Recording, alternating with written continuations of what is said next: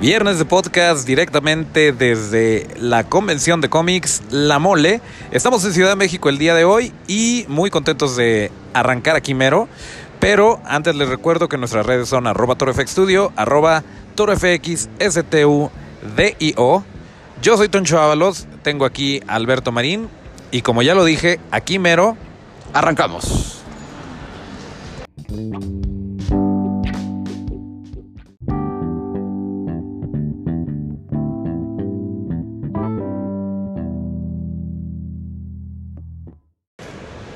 Bueno, y se acuerdan que les habíamos dicho que el señor David Harbour iba a estar en México para promocionar la película de Hellboy y que no sabíamos cómo, cuándo ni dónde. Pues este buen amigo que tengo aquí al lado sabe cómo, cuándo, dónde y no solamente eso, va a estar ahí y seguramente nos va a traer todos los detalles de lo que se vio por allá, obviamente sin hacer spoilers y sin meterse en broncas. Pero eh, Marín, cuéntanos qué, es lo que, es lo que va a ser, dónde va a ser, cómo está el rollo para que todos estemos bien enterados y en la espera de que nos platiques qué pasó por allá. No, pues eh, la mera verdad, me avisaron así como que de bote pronto porque el medio con el que trabajo, Frecuencia Gig y la opinión de Majarki, del buen amigo Majarki, eh, no estaban acreditados. Conseguimos la acreditación casi de último minuto. Lo único que sé es que es hoy a la una de la tarde en el Hotel Saint Regis aquí en la Ciudad de México, en Paseo de la Reforma. Entonces... Solo sé que no nos van a permitir hacer live desde la locación, entonces me imagino que va a haber como material ahí secretillo, pero sí nos dijeron que podemos tomar fotos, etcétera, etcétera, entonces pues a ver qué sale. A todo dar. Eh, ese, esa bella y melodiosa voz que acaban de escuchar es Alberto Marín. Después les paso su currículum, pero la verdad es que si tienen oportunidad de seguirlo en redes, no tiene desperdicio. Este señor es un filósofo y además es un gran amigo y siempre está por ahí escribiendo. Chequen sus notas en la opinión de Majarquilla en Frecuencia Geek, porque además de todo, em, una de sus múltiples ocupaciones es ir a reseñar películas. Se la vive en el cine este señor y después llega a su casa y escribe todo lo que vio y eh, pues de repente sí tiene, tiene un, toque muy especial para hacer sus reseñas porque las puede despedazar solo diciendo la palabra basura como el crítico. Eh, pero siempre es muy, muy interesante este, pues leer su opinión, ¿no? Para darnos una idea de... Eh, si vamos al cine o si mejor nos esperamos a que salga el Blu-ray. Nosotros vamos a seguir grabando pequeñas capsulitas aquí en la mole y esténse muy atentos a los, eh, a los Insta Stories porque esto pues va a ser al momento para que ustedes estén enterando de lo que vaya ocurriendo durante estos tres días aquí en el centro City Banamex.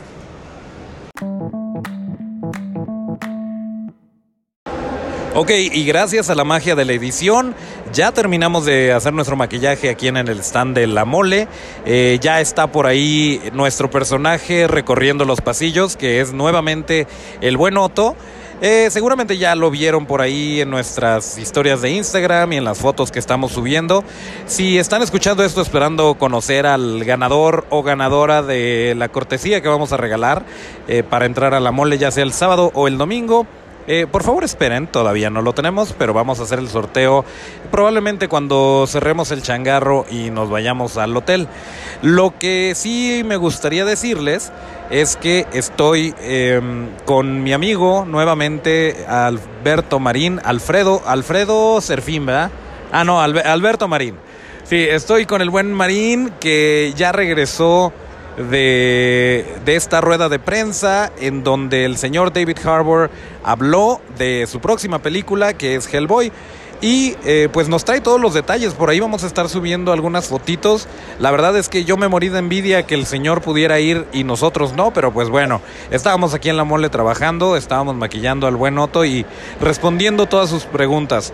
Así que eh, le voy a pasar, le cedo los micrófonos al licenciado presbítero, licenciado señor don Alberto Marín, que nos va a platicar cómo le fue por allá. Gracias, Tonch. No, pues la verdad estuvo bastante bueno el asunto sí, como que se retrasó un poco la, la, rueda de prensa, porque pues, antes hubo un photoshoot eh, para medios acreditados.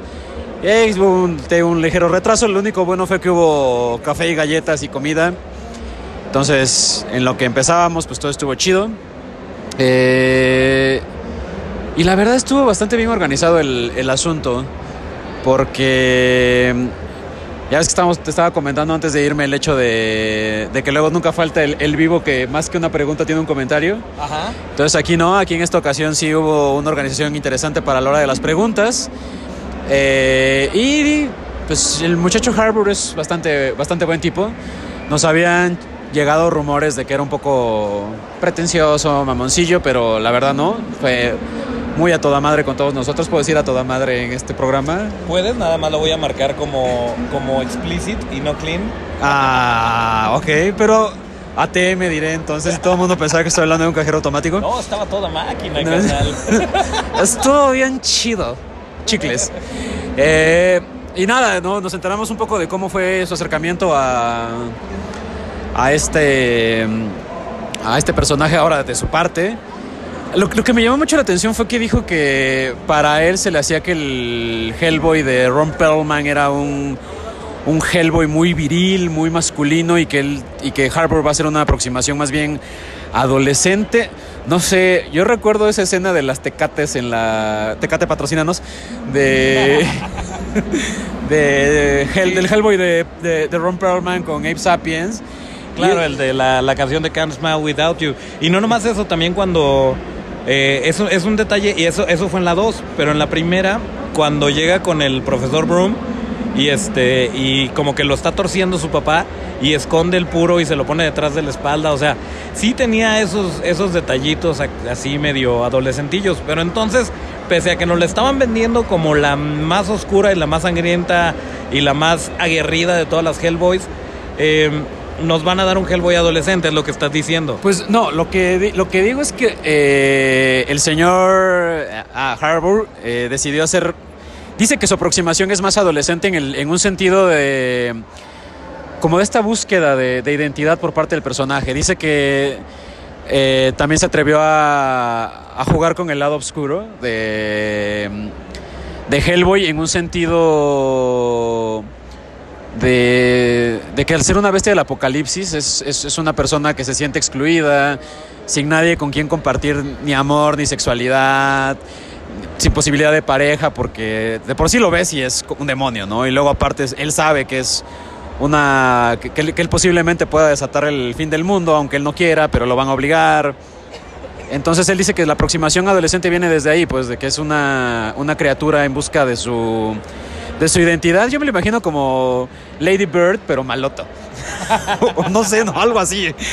Eh, y también este, estoy practicando un poco de las cosas que también interesan a los seguidores de, de Toro, sobre el maquillaje, sobre los prostéticos, el uso de...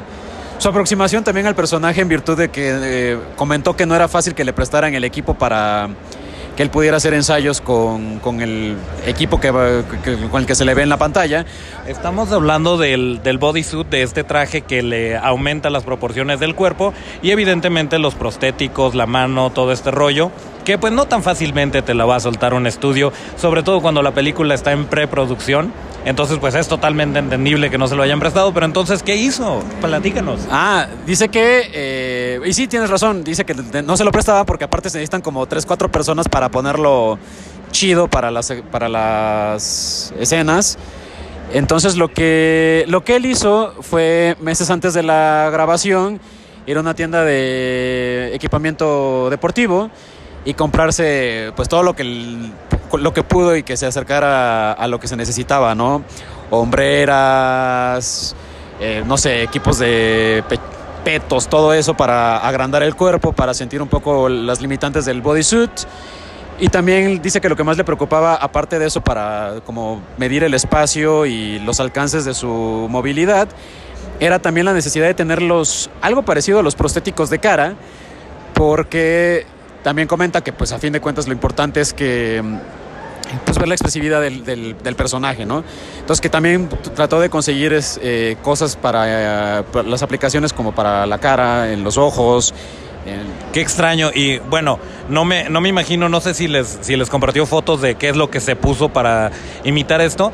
Pero bueno, por un lado, qué bueno que, qué bueno que como actor se haya preocupado por esto, porque bien que mal, por sutil que sea el prostético, pues siempre te va a quitar algo de. Si lo, si lo estás comparando con las expresiones o con las microexpresiones que puede tener un rostro humano eh, bajo circunstancias normales, pues evidentemente el agregarle cualquier cosa te va a representar cierta limitante. Pero algo que platicábamos aquí en el podcast hace un par de semanas, es cuando salió el tráiler, es precisamente eso, que, que se, pareciera que se tomaron ciertas decisiones a la hora de diseñar el prostético que no favorecen esta expresividad. No sé si tú que viste el eh, más, más material pues del cual no puedes hablar. No sé si este si notes una diferencia si veas que sí realmente puede expresarse o que se quedó en un bonito deseo. Pues ahí sí te queda de ver el dato. La verdad fue más una rueda de prensa para conocer a David Harbour. No, no hubo ni preview de, de la cinta no se nos dio algún avance extra. O sea los que ya, sean, ya existen en internet Tampoco hubo fotos, más allá de, la, de los pósteres, promocionales que hubo para la conferencia. No se nos dio ninguna, ningún material extra como para poder responder eso. Entonces solo nos quedamos con, esta idea de, David Harbour eh, buscando cómo se le iba a limitar el, el, rango actoral a la hora de tener los apliques encima con la consideración de que no iba a ser exactamente lo mismo, pero él quería darse una idea de, qué tanto se le podía limitar como para ver cómo abordar el personaje. Y lo único que sí nos dijo es eh, lo tedioso que es las sesiones de maquillaje. que había, que son dos máscaras, eh, prostéticos, no sé cómo se les llame. Una es la normalita, de como Hellboy normal, y otra ya es la de mm, la bestia del apocalipsis ya con todos los cuernos y todo, donde sí cambia un poco el, la, la facie, el mentón, los prostéticos de dientes, la, oh. un poco de esas cosas. Órale, pues eso, eso sí está interesante porque según recuerdo en la que vimos de Guillermo del Toro, cuando se convierten en un Unrama, este, en la bestia del apocalipsis, no tuvimos este problema porque, bueno, o esta, este reto porque tengo entendido que salvo los dientes era el mismo prostético. Entonces, bueno, ya tenemos por ahí un medio spoiler que se va a ver un poquito diferente en el momento en el que, en el que eso sí lo sabíamos, en el que se convierte en la bestia del apocalipsis, sí va a a cambiar un poquito la, la, cara de Hellboy. Y pues sí, sí es interesante. A actores que nos estén escuchando, tengan en cuenta, por favor, que es este si van a trabajar bajo, bajo ciertos prostéticos, bajo ciertas prótesis, hay que tener en cuenta que las, las expresiones hay que exagerarlas un poquito para que su trabajo se pueda transmitir mediante los prostéticos y eh, pues resulte con una actuación de nivel, con una actuación eh, que es la que le quieren imprimir a este personaje. Entonces pues qué, qué interesante que David Harbour lo haya tenido en cuenta porque hasta donde tengo entendido no había usado prostéticos así de extensivamente antes y pues su último papel como Jim Hopper no traía nada absolutamente. Entonces está, está interesante que que haya tomado esto en cuenta y ojalá, eh, ojalá sea una buena película. La verdad es que todos tenemos ganas de que le vaya muy bien y que siempre tengamos más Hellboy y que se extienda este universo y que nos den este tantas películas buenas o malas como nos quieran dar. A final de cuentas nosotros vamos a hacer esa selección y eh, ya decidiremos si las convertimos en nuestras favoritas o si solamente son pasajeras. Pero tomen en cuenta que muchas películas que salen y son odiadas y son consideradas una completa basura ridícula terminan siendo los Volver al Futuro, terminan siendo los Star Wars, terminan siendo películas de culto. No con eso estoy diciendo que esta película que viene de Hellboy vaya a romper paradigmas y a ser totalmente memorable, pero tampoco, acuérdense que tampoco debemos de soltar la guillotina tan anticipadamente. Ya no falta nada para que se estrene esta película y creo que estos son muy buenos eh, detalles. Ya la próxima semana la vamos a tener en carteleras y podremos estarla comentando y podremos dar nuestra opinión. ¿Algo más que quieras agregar, Marina? ¿Algo más que hayas visto? ¿Qué tal las galletitas de Hellboy? Ah, eso sí, este. Ahí, ahí, ahí, ahí rolé la fotillo, sobre todo por si la señora, la, señora de Toncho que se dedica al maquillaje de postrecillos. Todo está en la familia, todos maquillan algo. Este, pues, se le ocurre. La, la, primera dama de Toro FX, que como primera dama maquilla comida, como ya lo vuelvo a mencionar. Saludos a Eli. Este. Estuvo rico, estaban buenas las galletas, la verdad. todo estuvo, to- todo muy bonito, todo muy bueno, todo muy, muy, muy, muy coquetón.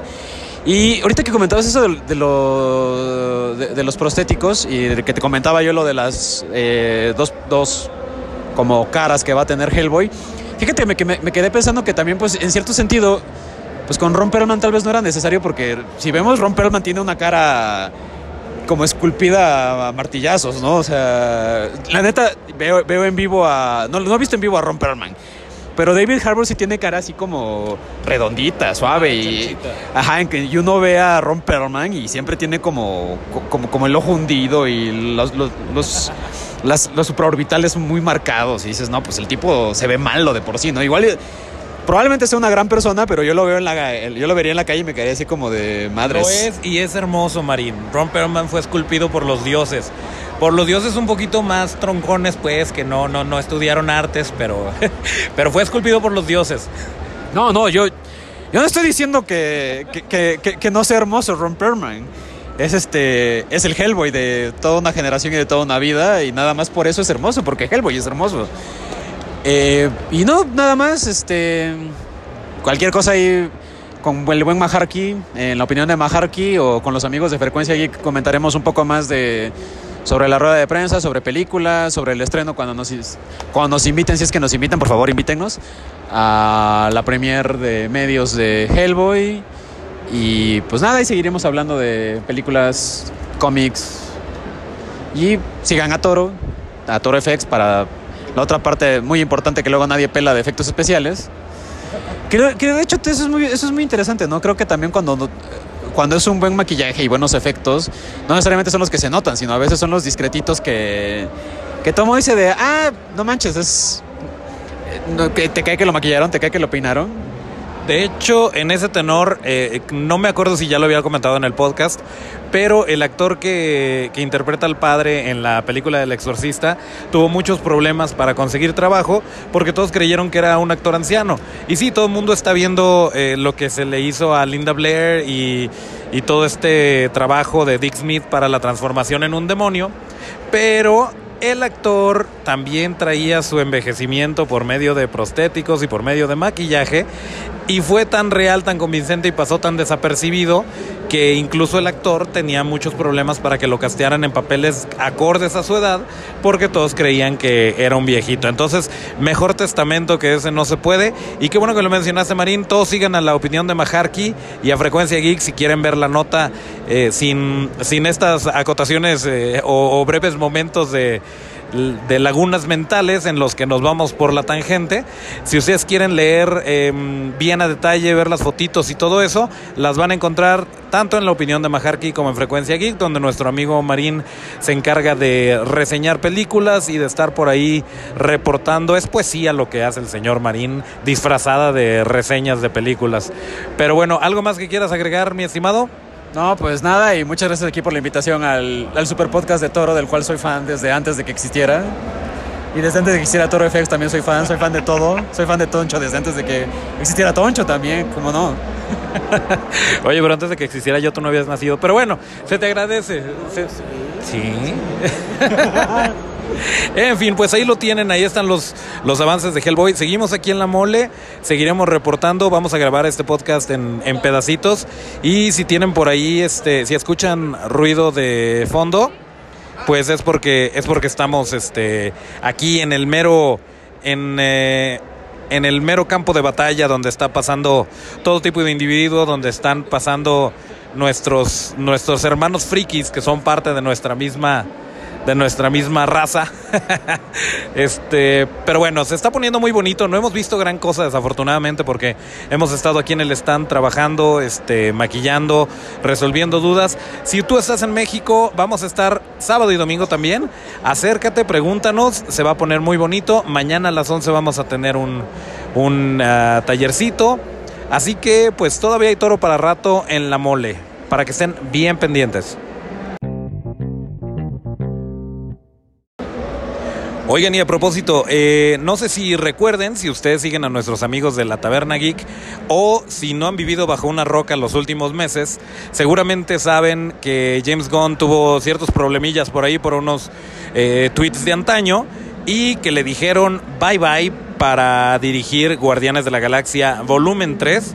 Que por cierto, el señor Michael Rooker va a estar aquí el día de mañana y pasado. Y estamos muy emocionados porque lo queremos conocer y queremos este, ver a Mary Poppins en vivo y a todo color. Este, y obviamente les vamos a estar pasando todos los detalles de lo que veamos, de los lugares donde nos corran porque no podemos estar, de cosas por el estilo. Pero en fin, el caso es que James Gunn eh, pues estaba muy tristecito y todos, eh, todos los del cast lo apoyaron. Incluso Dave Batista había dicho, ¿sabes qué? Si James Gunn no dirige Guardianes 3, yo no juego. Eh, y de plano, de plano se había puesto así sangronzón. Eh, y bueno, pues de, de esta manera le, les estuvieron dando el apoyo a, a su amigo y director de las primeras dos películas. Pero bueno, el señor Gunn no perdió el tiempo y se fue directito a DC. Se fue con la competencia el señor y lo invitaron a dirigir Suicide Squad 2. Y este, pues eso está en pie, sigue en pie. Está muy, este, muy latente que va a ser el nuevo director de este equipo con Harley Quinn y con Deadshot y todos ellos. Aunque no estoy seguro si, si va a salir Deadshot. ¿Va a salir Deadshot en Suicide Squad 2? No estamos seguros. Eso no estoy, no estoy, seg- no estoy seguro porque según esto Will Smith ya había dicho que te- adiós, ¿no? Sí, como que lo suyo es más bien unirse al Blue Man Group, ¿no? Ahora por lo que he estado viendo. Pero bueno, Bueno, no, bueno, no, porque eh, al parecer en el tráiler nuevo de Aladdin ya no se ve tan Blue Man Group, el buen Will Smith y no sé, eh, es Disney, entonces ya, ya no sé, ya no sé qué creerle. Bueno, de hecho yo no he visto el tráiler nuevo de Aladdin, pero yo creo que es una buena, una buena idea verlo para estarlo comentando el, el próximo martes de podcast. Pero déjenme decirles que el señor Marín no solo trae una personalidad y una gallardía eh, intrínseca, sino que trae lo que viene siendo, nos viene manejando lo que es la noticia calientita, la noticia fresca. Y platícanos, Marín, ¿qué hay alrededor del mundo del señor James Gunn? Ah, pues mira, hace ratito cuando estaba en lo de Hellboy y en la sección... Bueno, este lo voy a, lo- la, la voy a tomar robada de, del canal de, de un canal que sigo en YouTube y es el Dato Chapoy del, del día de hoy. Espero que Christoph no se enoje conmigo. Este, Vamos a llamarlo el dato Marín a partir de aquí. Bueno, este, o si no, si no, ¿qué sería? El dato Origel, ¿no? Para... No, Marín. Marín, el dato Marín. Este, bueno, resulta que se acaba de anunciar, bueno, me acabo de enterar, no sé cuándo se anunció, que James Gunn regresa al universo cinematográfico Marvel en, para dirigir la tercera parte de el... que iba a decir Escuadrón Suicida, pero no. Bueno, casi, casi, ¿no? Del Escuadrón Suicida de Marvel, que es este, Los Guardianes de la Galaxia. Escuadrón Suicida de Marvel en el espacio. Y muy a lo güey, ¿no? Porque eso de. Es que te pasa Star-Lord, eso sí es suicida, ¿no? Ya está todo el mundo por quitarle el guante. No lo, no lo supero, güey. No, no puedo superar el hecho del. Yo, yo digo que tenía sus motivos. A mí lo único que me ha dolido de lo que ha sucedido alrededor de todo esto, lo único que sí todavía no le perdono a Marvel, aunque lo hizo de una manera muy bonita y que fue mi amigo personal James Gunn, es que mataran a Yondu. Ah, por cierto, si no han visto Guardianes de la Galaxia 2, se muere Yondu. Perdón por el spoiler tres años después. Pues no, pues es que si es spoiler, no sé en qué roca vivieron, ¿eh? Porque aparte todo mundo, podemos ver que la caracterización de, Will Smith para Aladdin, regresando al mame, no es este Aladdin original, es Yondu. O sea, es, es- si me permites hacer la aclaración, eso es un Yondu. O sea, ese, ese- ese azul, esa, eso es Yondu. O sea, si no sale Mary Poppins en Aladdin, no va a valer la pena todo lo que se ha gastado hasta ahorita. Pero bueno, sí, este, James Gunn regresa, regresa a, a ver no sé qué, qué hará ahora. Apenas estábamos checando bien la nota, te digo, fue como el, en lo que estábamos precisamente esperando que empezara la conferencia. Alguien dijo, oye, mira esta nota, y todos estábamos de, wow, mira la nota, y nos metimos a internet porque pensamos que era broma. Yo les dije, no, todavía no es el día de los, de el April's Fool, si fuera April's Fool, pues sí. Consejo del tío Toncho. Y ahí está la evidencia. Chequen sus fuentes, niños. No se vayan por el primer encabezado. Diego Boneta nunca audicionó para Batman. Era una broma. Pero bueno, continúa, por favor. Sí, por cierto, hablando de ese, de, de ese dato del tío Toncho, la palabra bonita en español para decir fake news es paparruchas, güey. Es una bonita palabra, hay que ocuparla. Sí, sí. Paparruchas o pamplinas. Es, es- es hermoso el, el lenguaje. Entonces sí, este, lo checamos y sí, es un hecho del que James Gunn regresa. Y guarden este podcast porque gracias a eso el universo amalgama va a existir, ¿eh? Eventualmente fusionarán DC con Marvel y harán cosas muy raras que no funcionarán como el universo amalgama de cómics, pero guarden este podcast para, para futuras referencias de que lo estamos vaticinando acá. Eso va a pasar. Ay, yo me doy con que salga Wolverine en los Avengers. No, deja tú. Me doy con que salgan los cuatro fantásticos en los Avengers. Que, que por ahí se vea este, la manita de- del guapo Ben. Eh, incluso en, eh, al final de Deadpool me emocioné muchísimo. Y eso que era, pues, o sea, no te decía nada, que era una escena post créditos. Pero yo con eso ya sentí que mi alma descansó en, la, en el tema Wolverine Deadpool. Eh, pero creo que sí te estás estirando un poquito más, mi querido Marín. Pero ojalá y pase, ojalá y, se haga algo bonito. Estamos seguros que James Gunn va a hacer un trabajo increíble con Guardianes de la Galaxia 3, porque no hay quien los conozca mejor, es la verdad. No hay, no hay otra persona que los pueda dirigir mejor que James Gunn, que no solo era fan de estos héroes totalmente desconocidos hasta antes de la película, sino que los conoce personalmente a los actores, eh, escribió las primeras dos, o sea, está muy metido en todo esto y la, la prueba es la taquilla, o sea, le ha ido súper bien a esta franquicia de, de héroes que se sacaron de la manga y eh, todo esto es mucho en, en parte, eh, mucho en parte, no, si soy un Larus en persona.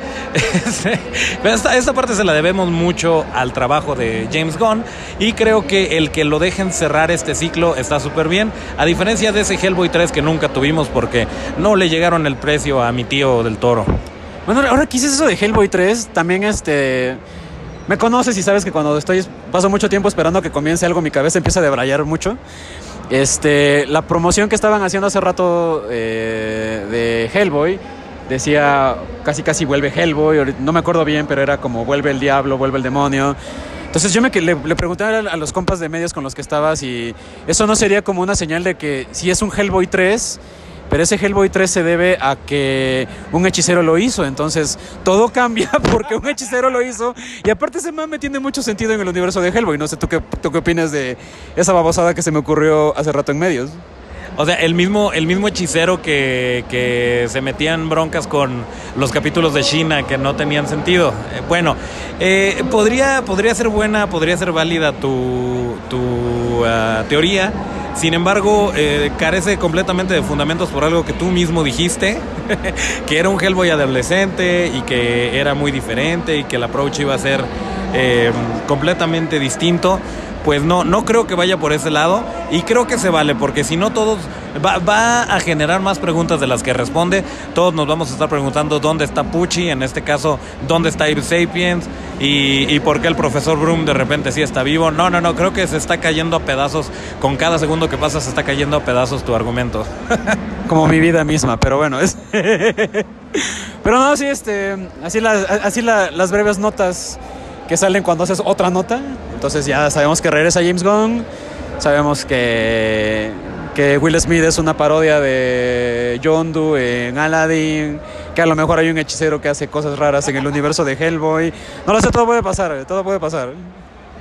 Bueno, pues sí, la verdad es que em, eventualmente vamos a, vamos a tener razón algunos, vamos a estar equivocados otros, pero lo que sí vamos a tener es muchas películas y acuérdense de todas estas películas que vienen de los ochentas de vuelta, eh, eso está muy padre y bueno, estas franquicias relativamente nuevas como lo son Hellboy y Guardianes de la Galaxia, pues siempre, siempre se agradece tener este tipo de situaciones, este tipo de películas que bueno, mucha gente ya está hasta el cepillo del cine de superhéroes, nosotros creo que no estamos en esa, en esa área, tanto podemos ver cine de arte en el Festival de Cine, como nos podemos aventar un churrazo, como, ah, por cierto, Hobbs y Shaw, este, no le he visto, la debo de ver, pero bueno, el caso es que sí, em, Vamos a estar muy al pendiente de lo que suceda. Obviamente, conforme vayamos sabiendo más información, les vamos a estar diciendo cómo se desarrolla todo esto. Y pues nuevamente gracias a, al amigo Marín por tener esta información de primera mano, esta información de calidad. Tengo entendido que tuvo que ir a, a la residencia del señor James Gunn para confirmar esto porque no había un medio eh, lo suficientemente confiable. Eh, pero bueno, el señor está muy bien conectado y gracias a que logró esto, les estamos dando esta información, esta bonita información el día de hoy. ¿Algo más que quieras agregar, mi querido Marín? No por el momento. Muy bien, no por el momento. Palabras de un sabio, palabras de un escritor, de un filósofo. Cualquier cosa, mi abogado contacta al tuyo. Muy bien, yo no tengo abogado. Ok, vamos a cortarle aquí. bueno, pues ahí tienen la nota. Hay que estar bien pendientes de todo lo que viene y acuérdense que seguimos en la mole para que estén bien al tanto.